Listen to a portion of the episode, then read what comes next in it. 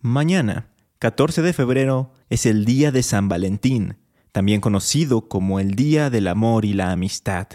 Y por tal motivo, en este episodio de Leyenda Urbana MX, hablaremos sobre aquellas leyendas relacionadas con el amor, pero que también tienen un punto de tragedia. A través de los años, muchas leyendas urbanas, históricas y de terror le han dado la identidad cultural a México. Semana a semana haremos un recorrido por todas ellas. Esto es Leyenda Urbana MX con Ismael Méndez.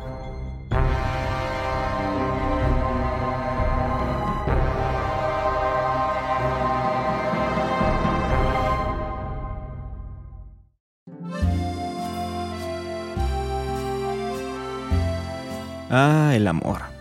Según el diccionario del caos de Fernando Rivera Calderón, el amor es lo mejor que te puede pasar en la vida hasta que se convierte en lo peor que te puede pasar en la vida. Y para muestra, las leyendas que vamos a escuchar el día de hoy. Pero antes, ¿saben por qué justamente el 14 de febrero se festeja el día de San Valentín? Resulta que en la Roma del siglo III después de nuestra era, había un sacerdote llamado Valentín, quien se opuso a una orden del entonces emperador Claudio II el Gótico, que consistía en prohibir los matrimonios de los jóvenes, porque consideraba que aquellos hombres que no tenían ningún vínculo sentimental rendían mejor en el campo de batalla, eran mejores soldados para el imperio.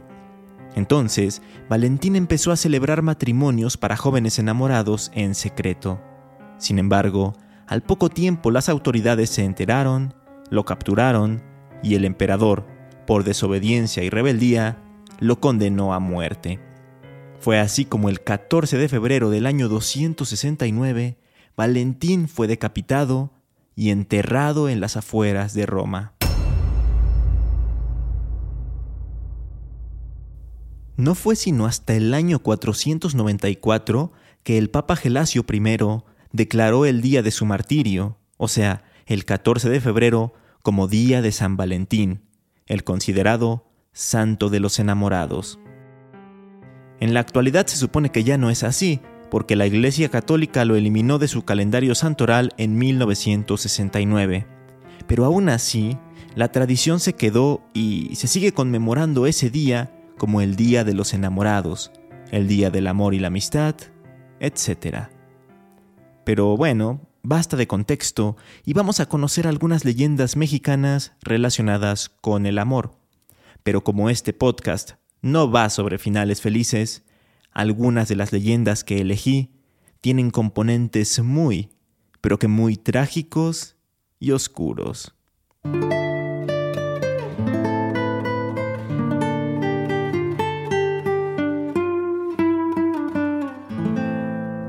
Por mucho tiempo, en la plazuela Miguel Ausa, ubicada en el centro de Zacatecas, hubo un árbol al que los lugareños conocían como el árbol del amor.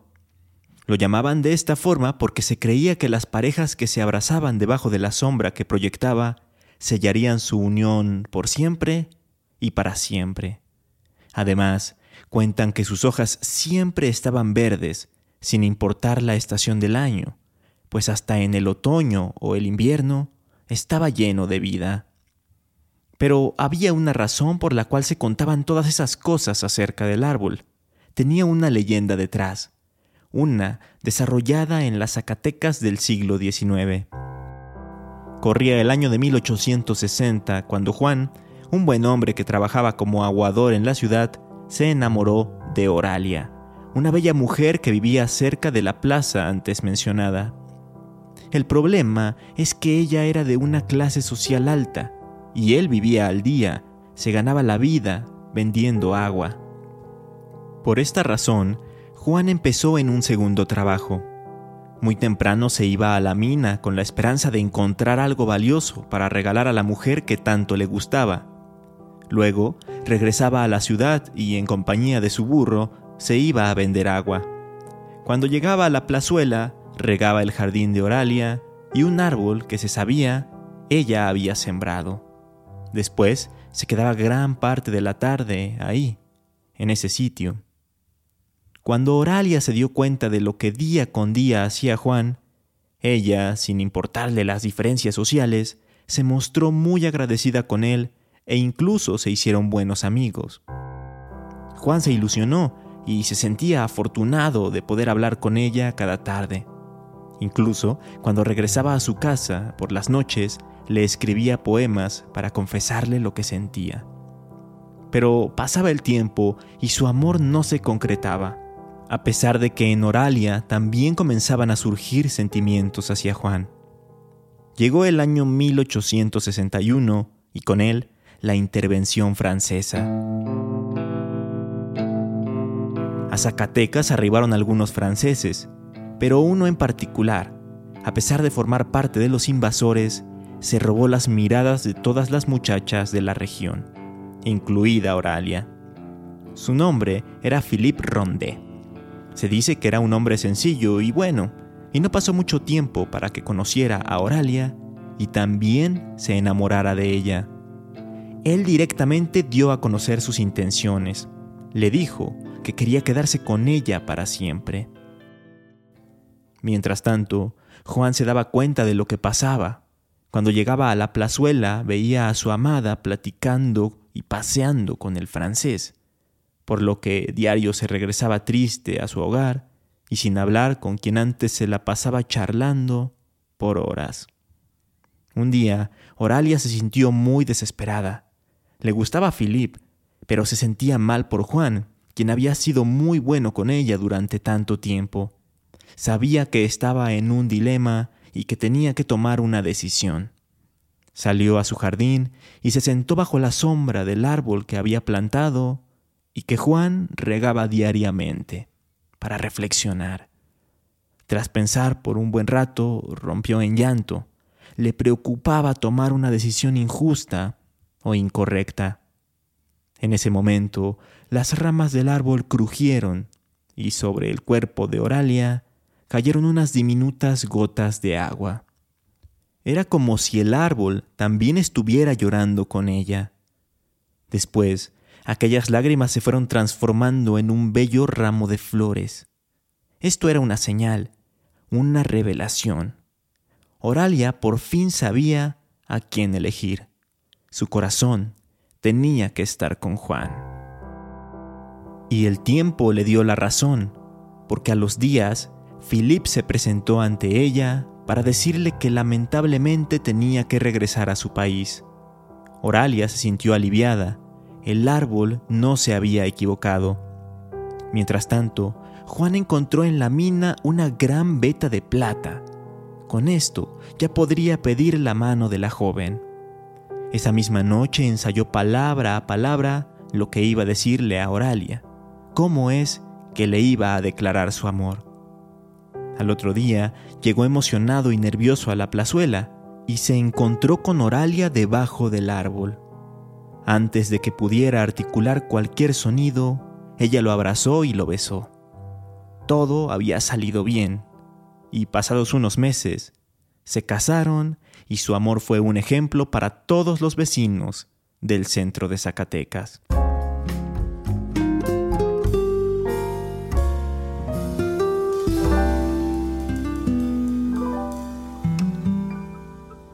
Fue por todo esto que los zacatecanos empezaron a comentar que ese árbol era el árbol del amor. Así que inició una costumbre en la que los enamorados iban ahí para, bajo su sombra, sellar sus relaciones y compromisos. Hasta aquí todo bonito y alegre. ¿Cuál es la tragedia entonces? se preguntarán ustedes. Que el árbol ya no existe al final sí terminó secándose hasta que tuvo que ser talado. Con él desapareció la historia de amor entre Juan y Oralia, además de muchas otras similares.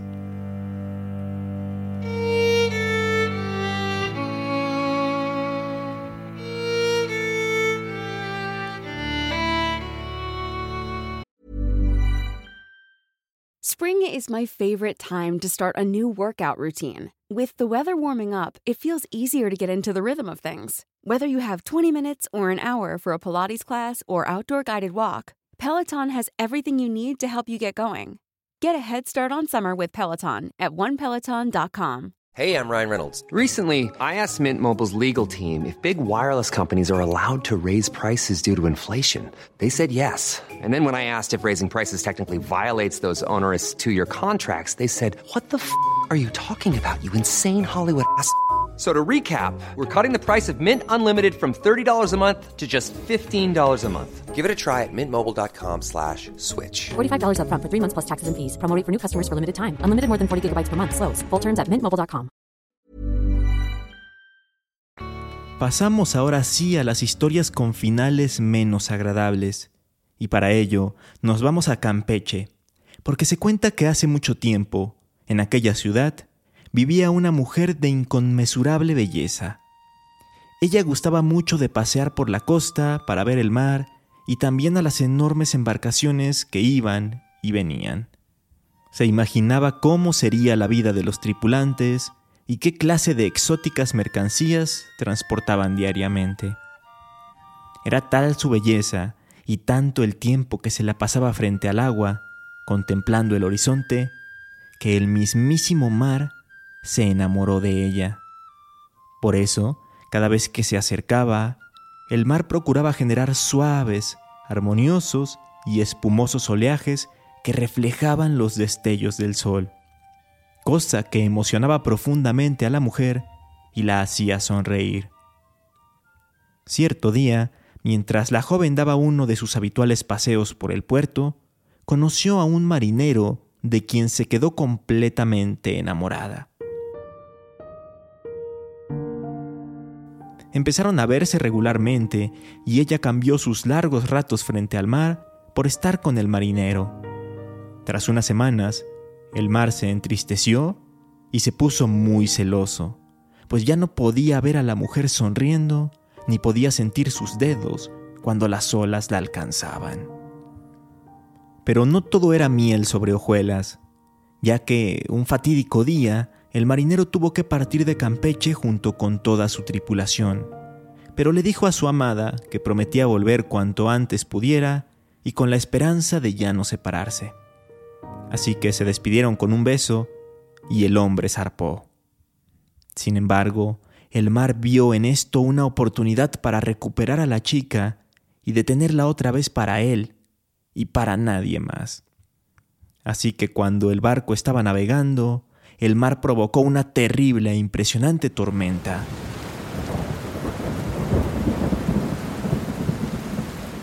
Las olas eran enormes y a pesar de todos los intentos por mantenerlo a flote, finalmente la embarcación sucumbió y fue hundida.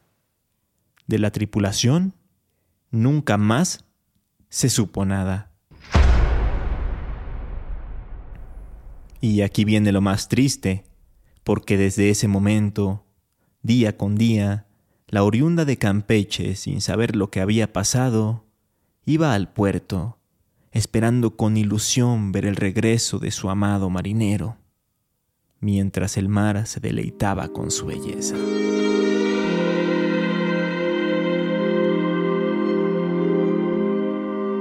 Hay otras leyendas que tienen el mismo nombre que esta, la novia del mar pero varían considerablemente. En una de ellas, por ejemplo, se habla acerca de un hombre que se enamora de una mujer misteriosa que por alguna extraña razón se aparece solamente en el puerto durante las noches de tormenta. Al final, él descubre que en realidad ella es un espíritu del mar y que su amor nunca podrá llegar a ser realidad.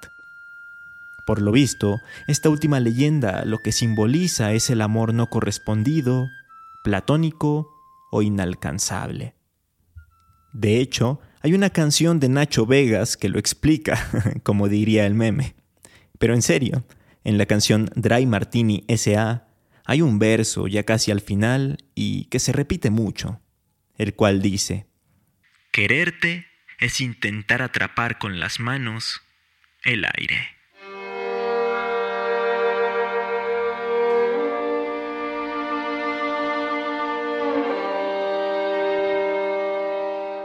Uno de los lugares más conocidos y visitados de la ciudad de Guanajuato es el Callejón del Beso, un estrecho camino muy pintoresco al que van los enamorados, porque según la creencia, cualquier pareja que pise dicho callejón debe pararse en el tercer escalón y darse un romántico beso para vivir siete años de felicidad. O, de lo contrario, todos esos años serán de desdicha y mala suerte amorosa. Una de las cosas más llamativas del callejón es que las casas que hay en él tienen balcones que están prácticamente pegados. Tienen menos de un metro de separación. Seguramente ustedes ya lo conocen o mínimo han escuchado sobre él. Pero, ¿de dónde surge esta tradición? O mejor dicho, superstición. Bueno, todo es gracias a una trágica leyenda de hace un par de siglos en la que tenemos a dos personajes principales, Carmen y Luis.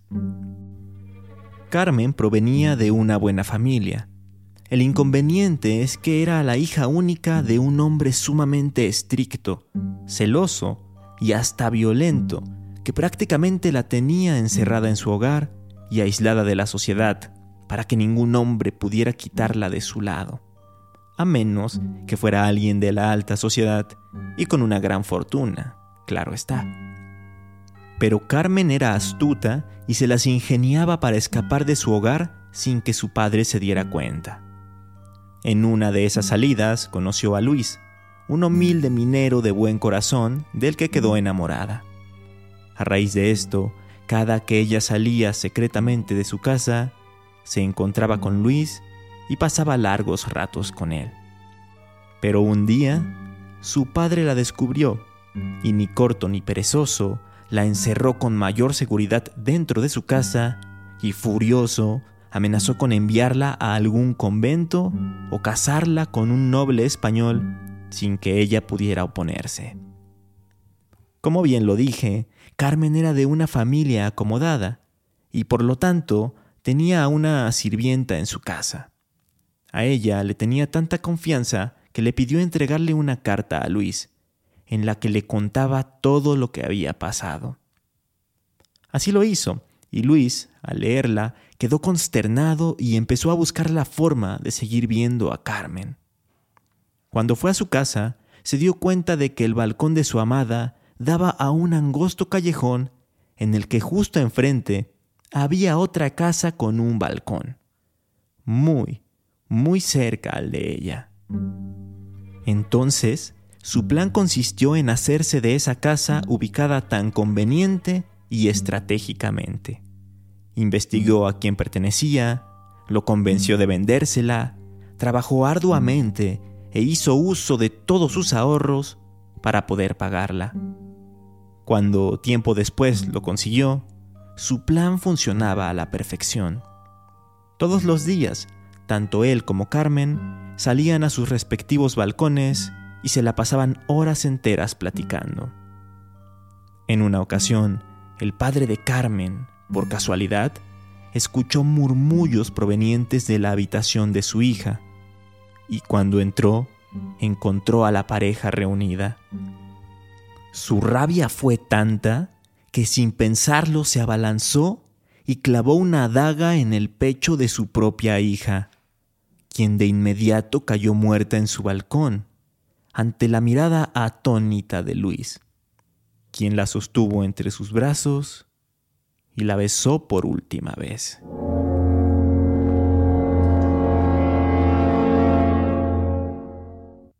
Días después, y afligido por el terrible asesinato de Carmen, Luis decidió acabar con su vida, pues no podía seguir sin su amor así que se lanzó al abismo desde el tiro principal de una mina conocida como la Valenciana, que es donde trabajaba. Por todo esto es que los pobladores de Guanajuato comenzaron a llamar al escenario de aquella historia de amor tan trágica entre Carmen y Luis como el callejón del beso. Y al mismo tiempo se empezó a correr la voz de que si pasabas por ahí con tu pareja, debías subir al tercer escalón y besarla, porque de no hacerlo, ambos tendrían muy mala suerte durante su relación.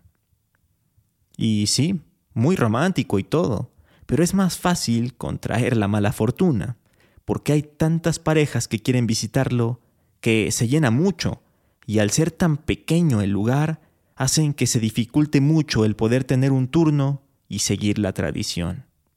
O eso es lo que dicen quienes han ido a aquel famoso lugar.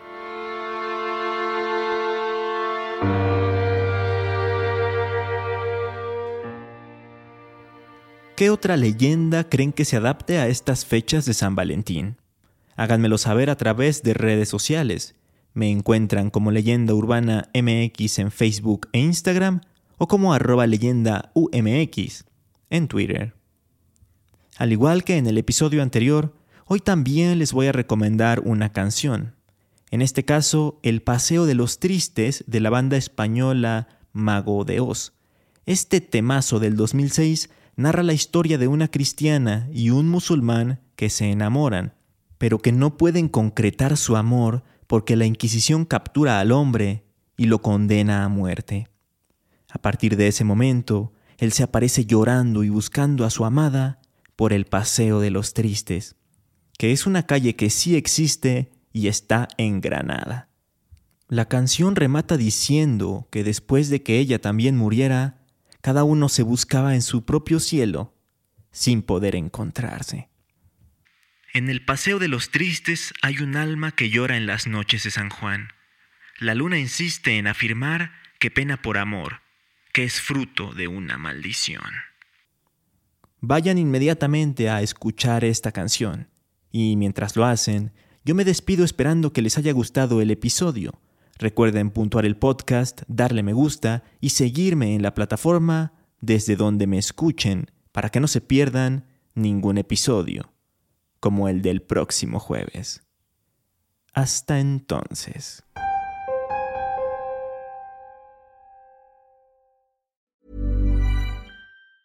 Planning for your next trip?